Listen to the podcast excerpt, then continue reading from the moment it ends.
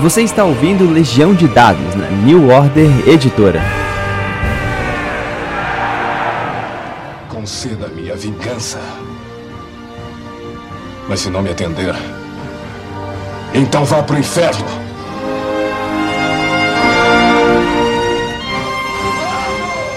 Saudações, narradores e jogadores! Meu nome é Pedro Borges e essa é Legião de Dados, o seu intervalo da vida real para falar sobre RPG. Cara, financiamento coletivo do Conan de vento em popa, dá uma olhadinha lá no Catarse. Nós estamos gravando uma série de episódios sobre o nosso querido Bárbaro Cimério. E pro papo de hoje a gente vai falar de Era Iboriana. E eu vou falar para você eu duvido que exista alguém no Brasil que tenha um currículo melhor do que esse cara. Por favor, Marco Antônio Colares, tudo bom com você? Opa, tudo bem aí a todos, pessoal aí que tá nos ouvindo. Tá ótimo aqui, tô aqui curtindo aqui o início do programa. Vamos falar de Eri Boreana, hein? Muito bom. Cara, ele é membro da Rerupa, Associação é, Amadora de, de pessoas que trabalham a obra do Howard. Ele é coautor do blog conanobárbaro.com, autor do livro Civilização e Barbárie em Conan, de Robert Howard. Ele tem mestrado e doutorado sobre os trabalhos do, do autor desse universo, né? Então, cara, não tinha ninguém mais capacitado para falar sobre isso, né? Marco Antônio, a gente eu queria falar começando traçando um paralelo entre a era iboriana e a linha histórica geral do Howard em comparação com o nosso mundo, pelo menos da Idade Média, né? Tudo tem um, mais ou menos um equivalente, né? Como é que funcionou isso? Ah, isso é complexo, mas assim, ó, é, vocês têm que imaginar, quando a gente fala em pré-história, a gente está falando lá de milênios antes de Cristo, certo? O Robert Howard, o que, que ele fez? Ele diz assim: olha, o que vocês chamam de pré-história, existe uma época lá na pré-história de vocês que vocês não sabem mais, porque se perdeu, teve um grande cataclisma, em que existiam civilizações. Então, lá por volta, em algum momento do passado histórico, e o Howard nunca deu a data, mas depois a data foi dada entre 18 mil e 9.500, 10 mil antes de Cristo, teria havido o que ele chamou de Era Iboriana. Então, o que nós chamamos de uma parte da pré-história aconteceu o que ele chamou de Era Iboriana, quando povos que vieram do norte, chamado Iborianos, povoaram um continente, no caso era um continente unificado, né? Vai pegar África, vocês tentam imaginar Europa, África e Ásia unidos, tá? Porque não não tinha divisão. É, ele é meio, ele é perto da Pangeia, né? É, não chega a ser a Pangeia, porque na Pangeia não tem, é, é tudo junto mesmo, né? Todos os cinco continentes. Mas é uma é um continente que na época do rei Cal, que é anterior ao Conan, é continente turiano, que vai pegar então três continentes unidos, uma espécie de mini Pangeia, vamos dizer assim, em que os povos que ele chama de iborianos vieram do norte e criaram no oeste vários reinos. E essa época, então, entre 18 mil e mais ou menos 10, 9.500 a.C., então é a era iboriana, porque esse povo é hegemônico nesse período. É. Eu, eu, lembro que nos quadrinhos tinha uma coisa assim, 10 mil anos antes de Cristo, né? Eles chegavam. É, é que assim, ó, o, a época do Conan é, é, mais ou menos essa. Então, os quadrinhos estão abordando a época do Conan, entende? A época que ele vive. Legal. Então, começa em 18 mil, segundo a Marvel Comics. O Howard nunca dá data sobre isso, tá? Isso é uma coisa complexa. É a Marvel Comics que vai analisar e vai definir uma cronologia quando o Conan estava na Marvel Comics nos quadrinhos e a época do Conan mais ou menos, aí tá correto, mais ou menos 10 mil antes de Cristo. O Howard já naquela época já tinha criado todo um universo de nações, povos, né? Ele é mais ou menos da época do Tolkien também, nem posso dizer que seja, seja muito antes, né? Mas eu acho que essa construção de povos, de raças, de cenários, de, de conflitos sociais, ele é de uma riqueza que, cara, é tão importante que eu acho que a gente tem que realmente conversar aqui. Se você vai jogar no universo do, do Conan, é sempre legal você entender quais são os povos, quais são os reinos, né? Mas eu acho que um ponto antes que a gente podia falar, já pegando essa ideia de que para tudo existe mais ou menos um, um, paralelo, né? Existem deuses na era iboriana, mas é uma coisa meio que espalhada, né? Não tem nenhum que tenha uma verdadeira autonomia. Talvez o Mitra seja o mais conhecido pelo, pela Aquilônia ter uma, uma extensão maior, mas é realmente confuso de, de maneira proposital, né? Até para poder entrar um pouco do mitos do Lovecraft. É, sem dúvida, né? O Howard ele se correspondia com Lovecraft. A partir de 1930 eles começam a trocar cartas e o Howard era muito fã do Lovecraft, né? E inclusive tem contos de horror do Robert Howard que são muito parecidos ou tentando é, mimetizar aspectos e o estilo do Lovecraft. Claro que o Howard não é, é de outra monta, né? Mas é, ele gostava do Cthulhu Mitos, né? Ele gostava dos o que ele chama de demônios da noite antiga. Então são esses deuses grandiosos do, do mitos, que ele não nomeia muitas vezes. Às vezes aparece um ou outro nome, mas ele costuma não nomear.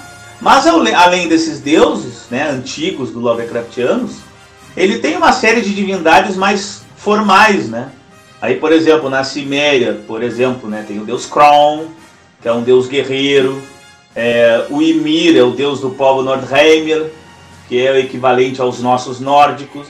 Lembrando que os cimérios são equivalentes aos celtas gaélicos, né, fazendo uma, uma, uma comparação, claro, dentro desse mundo dele. O Mitra é o deus é, dos iborianos, é o deus que mais se assemelha a, vamos dizer, um, um Jeová do Velho Testamento misturado, mesclado com o deus Mitra dos persas antigos, que foi muito forte no Império Romano. Isso. A Star é uma deusa sumeriana, que aparece em Shem, né, no reino de Shem, né, na era iboriana. O Set é um deus muito importante, às vezes vinculado com os mitos, porque o Set é um deus serpente. É, na época do Cal, né, o povo serpente lá, eles, eles eram criaturas muito poderosas e dominavam a região que depois forma a Estígia, e o Set então vinculado aos deuses antigos, e outros deuses menores que aparecem na era iboriana, mas são muitos deuses. Mas eu acho que tem razão. O deus mais próximo, assim, a uma né, divindade mais hegemônica é o Mitra, né? Inclusive é. o, o culto Mitra é muito fanático, né? Vocês vão ver no jogo, os sacerdotes de Mitra na Quilônia, por exemplo, eles acham que os outros deuses devem ser proibidos. Nossa, muito bom. O Cromo, esse nome, ele foi tirado de alguma mitologia especial, porque pelo menos nesses três primeiros a gente já pega o, o, o fato de que o, o Howard trouxe direto o nome, né? Ele não inventou, não mudou nada. O Ymir é o gigante da criação dos nórdicos, né?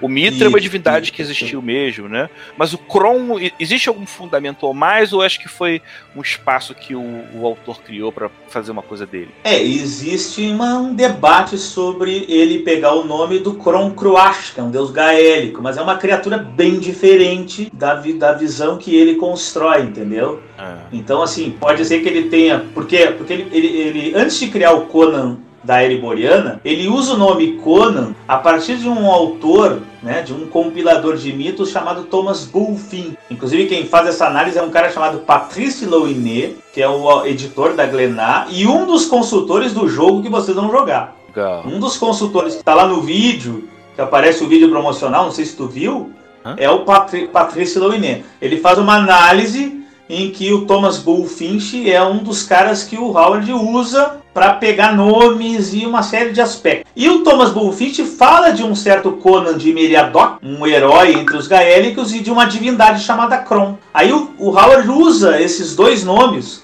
Conan e Kron, em 1931 num conto que é um conto que não é o nosso Conan da Ereboriana, mas aparece um ancestral gaélico chamado Conan, do protagonista do, do conto, e aí o, o Howard, ah, vou usar de novo esses nomes e usa novamente os nomes no nosso é. bárbaro predileto que está aí no jogo da New Order, né? Esse jogo fantástico, né? Está sendo financiado. A listagem dos deuses é enorme, mas ela não se torna tão importante. A gente, é legal a gente focar pelo menos mais nesse é, é, inicialmente, né? Eu acho que qualquer pessoa consegue facilmente um mapa da era iboriana. Arrume é uma referência, algum ponto. A gente vai fazer uma pequena viagem por esse continente ou mistura de continentes, né?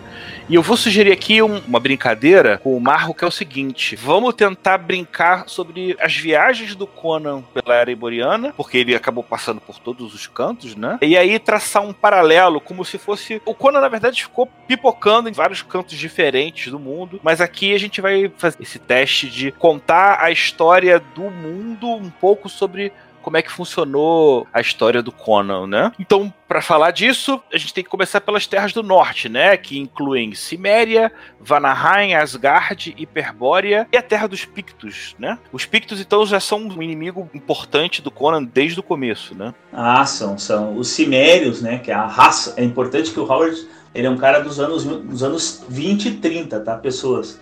Então ele usa, para falar de povos, ele usa a palavra raça, tá certo?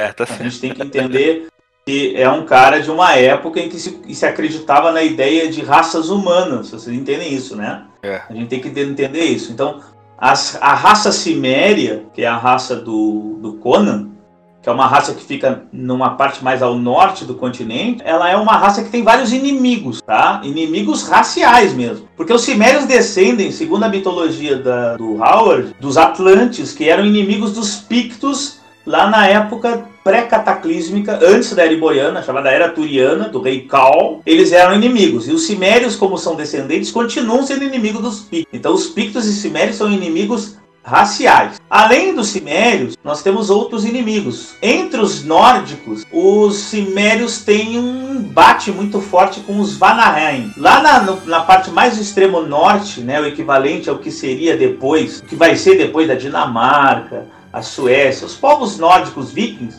nós temos o, o- o reino de Nordheim, subdividido em dois. Vanaheim na parte oeste, Asgard na parte leste. Pode ser que eu esteja confundindo aqui o, o lado, mas vocês olhem no mapa, tá? Já tá certo, já tá certo. É, não, às vezes eu me confundo aqui, mas esses dois povos, eles são primos tribais raciais e se odeiam. Os cimérios se dão bem relativamente com os aesíris, mas não se dão com os vanires. Então é outro inimigo dos cimérios. Além dos Vanaheim, né, Vanaheim, nós temos um povo chamado Hiperbóreos, né, que é um povo que fica também na parte norte, que olha, dá para equivaler esse povo um pouquinho assim, até no jogo, pessoas, é muito legal, porque no quick start do jogo, é, eles tomaram todo o cuidado de colocar os povos, não sei se vocês, vocês já viram isso, né? Vão ver que os povos estão aqui. Os hiperbóreos equivaleriam a uma Rússia medieval, vamos dizer assim, tá? Um reino muito semelhante a, a uma Rússia arcaica. Os hiperbóreos, eles são iborianos, mas eles têm um grande problema, eles são escravagistas. Então eles invadem a Ciméria para escravizar, e outros lugares, né?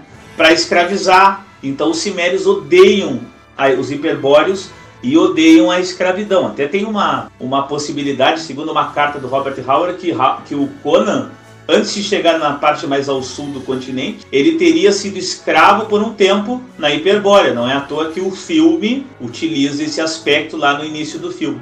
Claro, o Conan jamais ficaria girando uma rodinha durante anos, assim, não- ele, não aceitaria. Mas ele é mais astuto que no filme.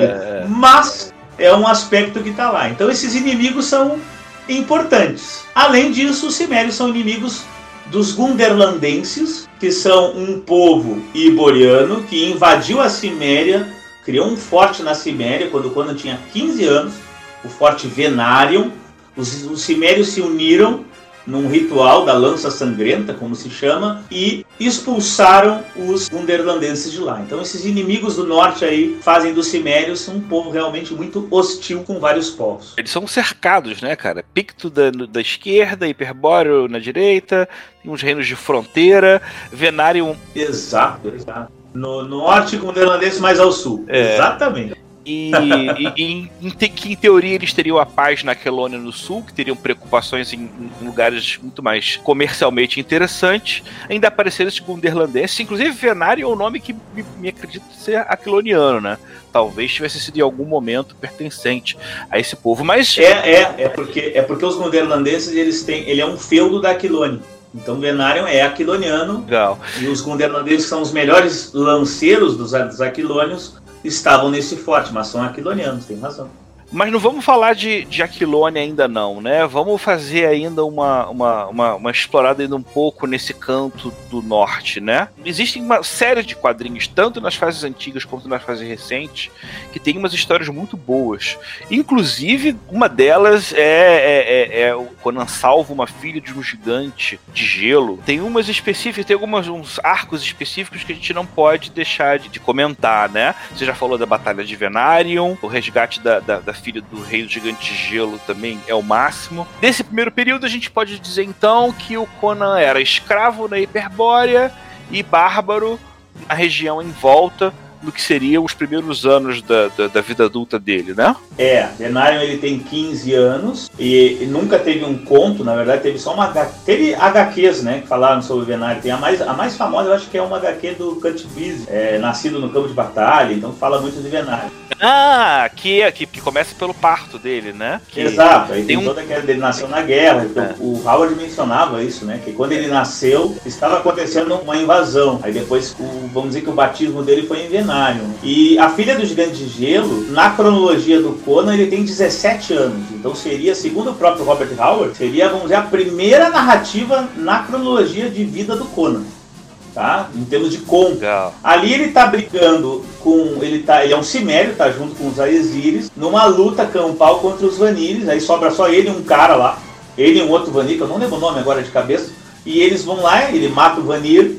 E aí aparece uma mulher chamada Atali, né? Que vem de Atalanta, né? O Howard pegou aí do mito de Atalanta, no mito greco-romano. E aí então ele olha essa mulher nua, ele tá todo errado, ele tá todo machucado. Ela vai lá e tenta seduzir ele para uma armadilha. E ele fica possesso, vai atrás da mulher, começa a correr atrás dela e tal, porque ela quer levar ele até os dois irmãos gigantes, são, são todos filhos de Ymir, né? Do deus Ymir. E ali então Conan vai lá, mata os gigantes e ela pede a ajuda do pai, o Ymir, para ascender aos céus. É uma narrativa fantástico no norte. Eu lembro muito de ter começado um arco de, de, de, quadrinhos já na época colorida dos quadrinhos do Conan, que essa história me, me marcou bastante, né? Cara, mas. Ah, marcou pra mim também, pô. Depois dessa fase é, é, é, bárbaro, ele passa por uma fase meio que ladrão na, na Estrada dos Reis, né? Que é aquela meiuca ali da Libória, né? É, ali vai pegar ali uma fase que vai dar o Deus na Urna, que é um conto muito interessante, um conto bem de detetive. Vai pegar o, um conto famoso também, que eu acho que tu já viu em quadrinhos também, que é a Torre do Elefante. Ah, é a minha história preferida a, do Conan. A Mão de Nergal. Vai pegar vários contos Conan ladrão, né? O Conan tá mais. Ele tá numa região que é um pouco mais pro leste. Ele tá na beira do Vilayet, ou um pouquinho antes do Vilayet, pela Coríntia, passou pela Nemédia. Na, no reino de Zamora, que é um reino, né, um reino que fica perto do reino de Turan, é um reino onde tem a cidade dos ladrões, onde acontece lá né, a Torre do Elefante. Então é um período em que o Kodo decide, ele é temerário, ele decide roubar os reinos civilizados do centro-leste, vamos dizer assim, do continente. Muitos desses reinos eles têm um quê de, de árabe, de mil uma noites, né? Ah, sei. é, total, total. O Turã, por exemplo, é o período ali, na, o Império Islâmico, no, no modo geral, da Mil e Uma Noite. Então tem muita mistura aí com. Zamora é uma mistura de ciganos da Península Ibérica, em termos culturais, com a Palestina uh, também semítica. Shem, totalmente semita. Então pega ali mesopotâmicos, é, pega um pouco da Península Arábica, é uma mistura. Ah, eu lembro do, do, dos sacerdotes com aquelas barbas onduladas, grandonas. Né? Ah, aqueles deuses de sacrifícios. Era, é, bom, barbas bom. azuladas, encaracoladas, né? Meio é. mist uma mistura de árabe com persa, né? Irã e Iraque, vamos dizer assim. É. Então fica muito interessante de jogar. É, Nemédia e, e Corinthians, quais são as influências? A Coríntia é, uma, é um reino aí um pouco mais vinculado ao mundo greco-romano, né? Corinto, né? Corinto era uma cidade grega. É um, é um mundo greco-romano de cidades-estado, vamos dizer assim. Cidades gregas, com características gregas, mas com uma certa influência orientalizada também, é, tá? Legal. A Nemédia já é uma outra coisa. A Nemédia vai pegar um equivalente ao Sacro Império Romano Germânico da Idade Média. Então tu pega, imagina a Alemanha na Idade Média, feudos, entendesse? Apesar do, do, da Nemédia do Howard ter um rei, né? Um rei com o símbolo do dragão, inclusive é o símbolo da Nemédia, mas uma característica de um império, Sacro Império, muito religioso e onde tem os maiores, vamos dizer, escribas iborianos.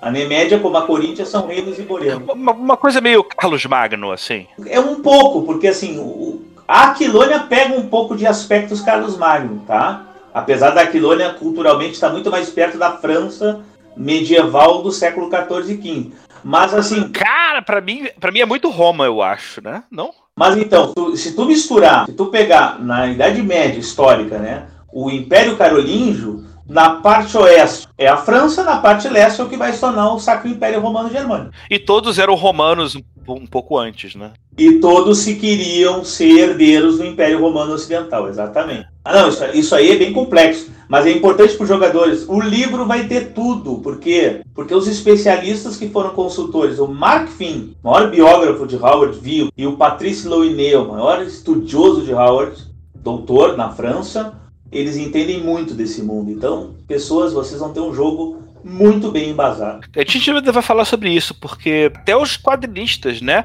Muita gente fera que fez o quadrinho do Conan durante diferentes períodos, né? Dos últimos 30 anos, também tem traço no, no RPG, né? Ah, tem. Roy Thomas deve ter sido é. usado muito, né? É, né? Um grande nome, assim, um dos maiores entendidos em Robert Howard, em Conan e outros personagens. Cara, nessa, nessa região da, da Estrada dos Reis, tem o arco da Janissa, tem o do Homem Serpente, mas a gente vai falar isso mais na história pessoal do Conan. Conan. Mas um inimigo, um personagem especial a gente não pode deixar de colocar aqui, que ele é muito importante, que eu também acho que ele surge nessa época, que é o Totiamon, né? É, o Totiamon é, nos contos, ele aparece só em um conto, é a Fênix da Espada, é o primeiro conto que o Conan é rei da Quilônia, e ele é mencionado em outros. No Deus na Sexta, por exemplo, ele é mencionado. Agora, nos pastiches, nos contos de outros autores, né, como lá em Sprague de Camp, Lynn Carter e os caras que começaram nos anos 60, lá na época do Tolkien, né, começaram a, a criar outros contos de Conan, eles tornaram Totiamon o arqui-inimigo de Conan. E nos quadrinhos o Roy Thomas pegou essa ideia e diz: não, esse cara, esse Estígio, ele vai ser então o grande inimigo de Conan. E aí então ele é um cara da Estígia que no, num conto lá, né, na Fim da Espada, ele é escravo, ele procura o, a fonte de poder dele, que é o Anel da Serpente. Olha que interessante, né? A ideia do anel. E aí ele encontra, se liberta e aí continua a sua trajetória. Porém, com o tempo, os demais autores, quadrinistas e escritores começaram a criar contos e HQs em que o Totiamon aparece como um arco inimigo do Conan. E era uma fase ainda bastante inicial né, das aventuras do Conan. Vamos lá, vamos seguir. Tem um mar estreitinho ali no meio, né? Que se não me engano se chama Mar Interno. O Mar do Vilayet, exatamente. Isso, o mar do, a, a, região, né? Mar Interno, mas o Vilayet é o nome creto do, do, da criatura, né? Você tem ali dois reinos, dois lados, né? Turan e Ircânia que, que, dividem isso, né? Se eu não me engano, a Sonja é ircaniana, né? É, aí, aí, aí é uma coisa complexa. Assim, os ircanianos, eles são povos muito... Eles são ancestrais dos nossos hunos e mongóis, tá? Vivem no lombo do cavalo, é, tem aquela cena famosa do filme Conan Bárbaro, né? Vários ircanianos perguntando Conan o que é bom na vida. Então são ircanianos, da parte leste do Vilayet. Os ircanianos fundam um reino na parte oeste que vai se tornar Turan. Então Turan é um reino iraniano que se torna civilizado. A Sônia do Howard, ela não tem nada a ver com Conan. A Sônia do Robert Howard, ela é uma ucraniana do século XVI. É um conto nada a ver com Conan. Porém, o Roy Thomas pega a Sônia, tira do, da nossa história, né, do século XVI, da nossa época, leva para a Eriboriana, e transforma a Sônia em, uma mulher que foi criada na Ircânia. Legal. Porque os ircanianos seriam mais a ver com mongóis. Tem que imaginar o ircaniano como um Gengis Khan da vida. Outra curiosidade, não sei se todo mundo sabe, mas existe gente no Brasil que chama de Sonja. Você tá vendo que ele tá falando Sônia, né? A grande razão é que o J, na linguagem original dos eslavos, que na verdade tem até influência escandinava também, ele tem o som de I. Então quando você ouvir alguém falando Sônia, não corrija dizendo que é sonja, porque você vai tomar uma cara feia com razão. Mas é... Tu sabe que o tu sabe que o Roy Thomas, a primeira vez que aparece a Sônia ou Sonja, né? O Roy Thomas coloca com J. E o Roy Thomas ele diz assim, na primeira aparição dela, ela tá dançando e o Conan tá olhando, e aí ele tá, ele coloca um balão imenso assim, Sônia, Sônia, Sônia, e depois passa a chamar de Sonja. Exatamente para deixar, deixar para o leitor saber como é que se pronuncia. Eu prefiro Sônia. Sonja me lembra, sei lá, monja, mulher macaco, sei lá, um troço esquisito desse. E a personagem é sensacional. Mas, de novo, é uma outra adaptação futura, né? Mas legal isso. Turan, então, seriam os, os civilizados. Talvez parecendo um pouco com, com os chineses em algum sentido, apesar de ter a mesma. Parece mais o Turanto, tem que imaginar mais, mais árabes. Nesse período também tem algumas aventuras legais, né? Tem dos demônios, né? O Nergal e Tammuz, tem o Juma the Black, uhum. tem o monstro do, do monolito também, que, que é uma outra. Poxa. Que não é do Howard, é do Lions Prague the Camp, um dos melhores contos do Lions Prague the Camp, que era um editor que descobriu Howard e difundiu Howard, né? Nos anos 50 e 60, principalmente. Sabe as capas do Frank Frazetta, do Conan? Foi o Lions Sprague de Campo que pegou aquela, aquele autor, aquele ilustrador, para ilustrar os livros que ele ia lançar do Conan. Então ele criou, por exemplo, essa essa, essa história famosa, né? Tem, acho que é a, a trilha do, do Deus encharcado de sangue também é um, uma história boa, né? Terminando essa, essa viagem, depois a gente, se der tempo, a gente fala de Kitai. Senão, acho que, que antes eu quero vir numa das regiões que eu gosto muito, que são os corsários da Costa Negra. O equivalente da África, ele é muito interessante, né? Ele tem um universo muito rico. Primeiro porque é legal que eles são contra os piratas, né? No primeiro período, o Conan, na verdade, está sendo mais bonzinho do que o normal junto lá com os guerreiros da Belit, né? Como é que funciona essa parte? Como é que são os reinos negros? É, o que acontece é assim, tem um momento que o Conan ele vai para um, um, reino iboriano chamado Argos. Lá ele acaba sendo chamado num julgamento, porque estão acusando um amigo dele de ter matado um soldado. O amigo dele matou o soldado por quê? Porque o tal soldado estuprou a mulher do amigo. O nome dessa história é Rainha da Costa Negra, né? famosíssima. O Conan então está lá sendo é, tá lá no julgamento, eles estão perguntando onde é que está seu amigo? Fale onde ele está, ele é criminoso. E o Conan diz, não, não vou dedurar onde é que está meu amigo, eu sei onde ele está, mas não vou dedurar porque ele matou um soldado estuprador, e eu odeio homens que fazem isso. Além disso, eu sou fiel ao meu amigo. Aí o juiz mandou prender o Conan, o Conan ficou bravo, rachou o crânio do juiz, fugiu e foi no navio, né? A cavalo ele vai lá e salta no navio. Esse é um navio mercante de Argos que vai ser atacado pelo Tigresa, o navio da pirata Shemita Belite. Só que ela é Shemita, mas os marujos do navio pirata dela são todos cuxitas, homens negros de um reino mais ao sul. Por quê? Porque o Howard ele cria também os reinos negros, né? Ao sul da Estígia, nós temos vários reinos negros na Eriboriana. Kush, Keshan, o reino de Punt. Então são reinos, e mais ao sul os reinos negros tribais, né? Mais é, fragmentados. Então o Conan se torna então pirata, amante da Belit nesse conto e fica mais ou menos 3, 4 anos no navio como pirata na costa é. negra, né? como ele chama, na costa de Kush. Os guerreiros adoravam a Belit porque acreditavam que ela é uma deusa, né? E como ela começou a se envolver com o Conan, ele acabou também virando uma criatura semi-divina e ganhou o nome de Amra, né? Angra, o leão, é um termo que, o Howard usa em alguns momentos, em, em alguns, algumas adaptações, ele usava o termo Angra. E nesse conto, ele teria sido chamado, apesar de não aparecer no conto o nome Angra, tá? mas posteriormente se menciona como sendo Angra a época que ele teve na Costa Negra junto com a Belit. É. Então ele é chamado É, de todas as grandes mulheres do Conan, a Bellet, de longe, para mim, é que eu mais sou apaixonado, acho mais gosto das histórias, de como se coloca, né? E a morte dela também é muito trágica também, né? é isso que eu ia falar. Como acontece, infelizmente, com todas as mulheres do Conan, a, a, a felicidade não, não dura muito tempo, né? Vamos lá, Coffee e Shane, na verdade, eles são onde mesmo? Já tô me perdendo aqui. Também é no sul, só que mais oriente. Shane, tu tem que imaginar assim, ó. Shane ele fica, ele vai até o, ele vai do oeste a, a leste. Ele é um reino bem comprido. Na parte é, oeste é mais parecido com a antiga Suméria, na parte leste com também com os árabes. Acima tem um reino iboriano chamado Kote. É uma confusão assim, porque às vezes Kote parece, às vezes, nem sempre, né?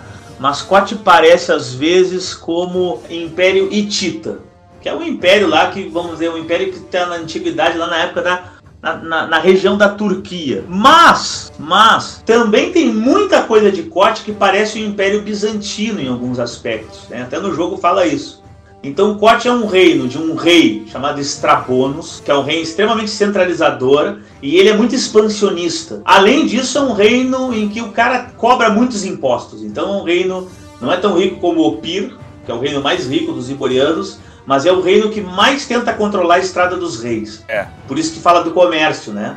enquanto Shen acaba sendo inimigo natural de Kote em alguns Cara, momentos. Mas aí, uma outra saraivada de histórias legais, de fases maneiras. É, vale destacar é, quando ele vira líder de uma companhia de mercenários, né? Que são os companheiros livres, né? Companheiros livres é como se eles chamam, né, na Ereboriana, os grupos de mercenários não vinculados a algum reino, né? O Conan ele foi líder de vários povos, de vários grupos mercenários. Várias companhias, né? Exato, várias companhias. Foi rei, ele foi líder dos Uagiris, que são de Shen. Ele foi líder dos Cossacks. E aí tu pega ali, Cossacks pega ali entre Turan e Zamora uma vinculação do Howard com os cossacos. E ele foi líder ou também membro da Irmandade do, dos Mercenários Livres, os Companheiros Livres, que também ele foi parceiro ali da Valéria, né? É, muito bom. A Valéria também chega um momento, ela é a Valéria da Irmandade Vermelha, também um grupo de companheiros, e ela então encontra o Conan, e ali eles se tornam depois lá num conto muito legal chamado Red Nails, ou aqui no, aqui no Brasil, é um conto em que o Conan se envolve com a Valéria, e ali eles chegam numa cidade que está dividida entre dois povos que se odeiam, né?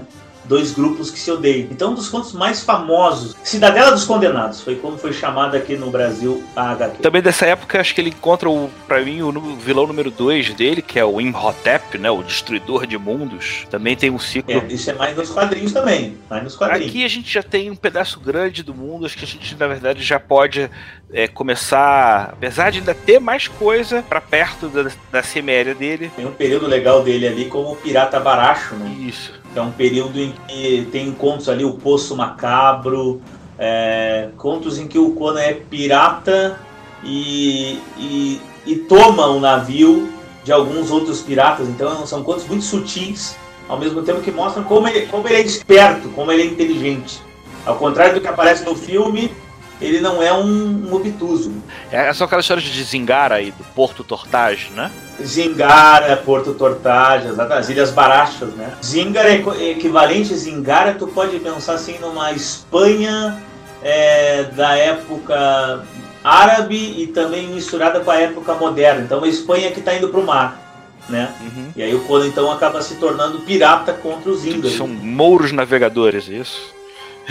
Ué, pode fazer essa vinculação aí. É, muito interessante. Apesar dos mouros serem negros, né? mas pode ser, pode ter essa vinculação. Vamos voltar para Aquilônia, né? Aquele reino vizinho ao sul, né? Como é que funciona o início da história do Conan Rei? O, primeiro ele entra como um libertador, né? É, aí, aí assim, uma coisa importante, né? Hum? O Robert Howard nunca explicou como ele se tornou rei. Os contos do Howard eles não são organizados, tá? Os contos do Howard eles são em fases diferentes da vida do Conan. Então, por exemplo, um conto, um conto que aparece num mês, ele é rei, no outro mês ele é ladrão, aí depois daqui a uns 3, 4 meses ele aparece como um pirata, porque o Howard ele dizia assim, eu penso no Conan como um, um personagem que as pessoas contam numa fogueira sobre a aventura desse cara, e ninguém lembra a ordem da aventura. Só que autores posteriores começaram a organizar a cronologia do Conan. E aí começaram a inserir novos contos para dizer, olha, tá faltando coisa aqui na, na cronologia. O Howard nunca explicou como ele se tornou rei. Aí o Sprague de Camp cria né, vários contos, inclusive um livro chamado Conan Libertador,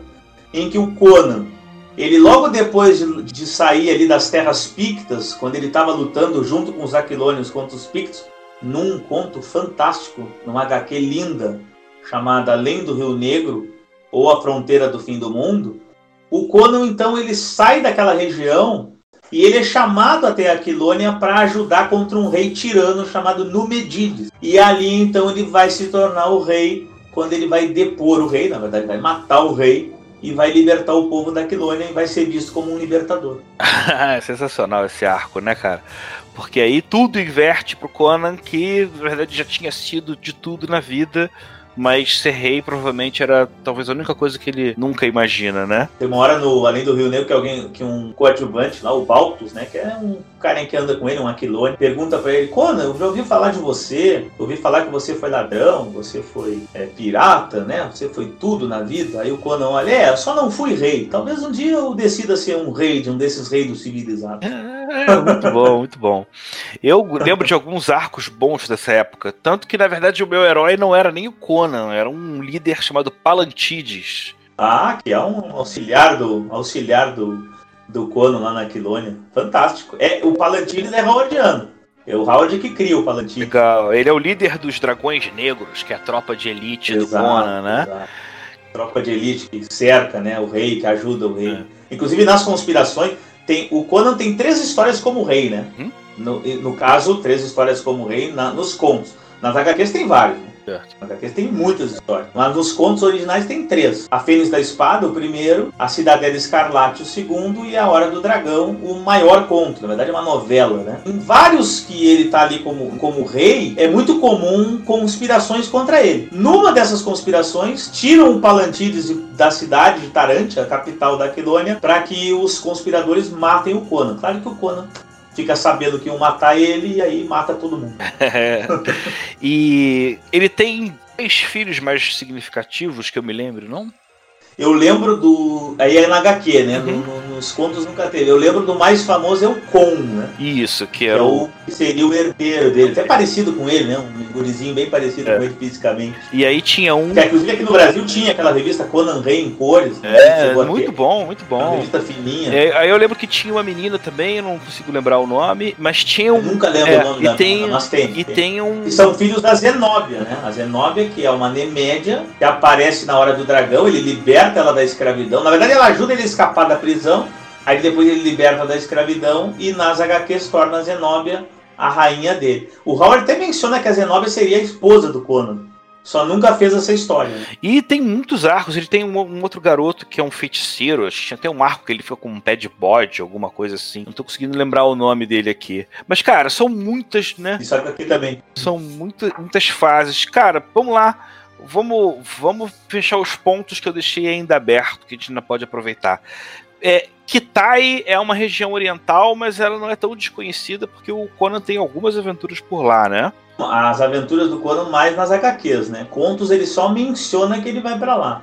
Agora nas HQs sim. Como é que funciona essa relação? Agora inclusive tem uma nova HQ da Marvel Comics, a próxima, Hã? do Jim Zub e do Corey Smith, que é em Kitai, né? Acontece em Kitai. Você tem uma ideia de hoje em dia se existem mais obras de quadrinho do que de conto e como é que funciona essa proporção?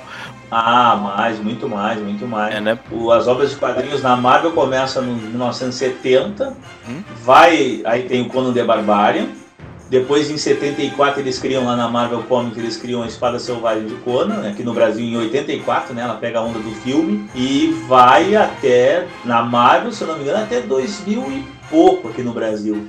E depois a Dark Horse faz muitas histórias interessantes de Conan.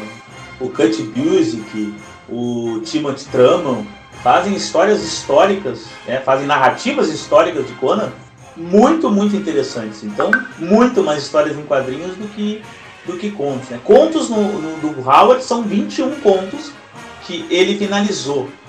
Algumas, alguns fragmentos finalizados por outros autores e alguns pastiches criados por outros autores. Cara, gente, com sinceridade, se eu puder, se deixar, eu fico conversando com esse cara aqui o máximo possível. Eu vou tentar fazer o máximo pra gente poder, na verdade, continuar, arrumar um outro tema legal pra gente conversar com você. Porque, cara, que já dá para ver, você realmente manda muito do universo. Cara, muito obrigado, Marco Antônio Colares. Eu queria abrir um pouco o espaço para você divulgar o seu trabalho. O que você está fazendo hoje em dia? Bom, eu estou fazendo doutorado sobre Robert E. Howard, né? Um doutorado que está no meio. Eu tenho meu canal, né? O Fórum Conan o Bárbaro, que é um canal que a gente faz entrevistas com muita gente conhecida aí que tem a ver com Robert Howard e com Conan. É, inclusive estamos fazendo no canal, também no blog, a campanha, ajudando aí a New Order com essa campanha fantástica de trazer o Conan da Modipius. Eu como fã de RPG, acima de tudo, e como também alguém que gosta desse universo. Então estou trabalhando muito aí em relação às mídias e às redes para divulgar o máximo que tem de coisas de fantasia, de, de Howard e de Conan. Muito bom. É, além do conanobárbaro.com, vocês, é, quais são os grupos em que vocês se encontram? Tá, teve tudo, em tudo que é rede, vocês vão olhar fora, um Conan o Barbo ali, um Czinho vermelho, vai achar canal, vai achar no Instagram. Eu não vou lembrar, eu nunca lembro de cabeça, né? Nós temos inclusive revistas gratuitas, revista de notícias e curiosidades. Nós temos revista gratuita de contos, inclusive do Howard, que a gente traduz. A gente tem muita coisa. Entrevista no canal, gente, vocês vão ver de tudo. vocês vão ver atores, atrizes de Hollywood, produtores, uh, argumentistas, quadrinistas. Por exemplo, aqui no, no Conan de vocês da Modibus, aqui tem o Thomas Jorello. A gente entrevistou esse cara. Então tem muita gente boa aí que a gente está entrevistando aí no canal. Para quem está fervilhando com a era iboriana na cabeça, já tem aqui uma série de sugestões de links para você seguir. A gente tá, vai dar continuidade a essa série. A gente já falou sobre regra, a gente está falando sobre a iboriana. Ainda tem muito papo para você ouvir nessa fase do financiamento coletivo. De bola. Né? Eu gostaria que né, qualquer tra bom trabalho pudesse ter uma série de episódios assim, como apresentação. E essa experiência tem sido muito positiva. Cara, eu agradeço a presença de quem está né, acompanhando a gente aqui até agora. Eu agradeço mais uma vez, Marco. Obrigado. Por tudo. Valeu, galera. Até mais.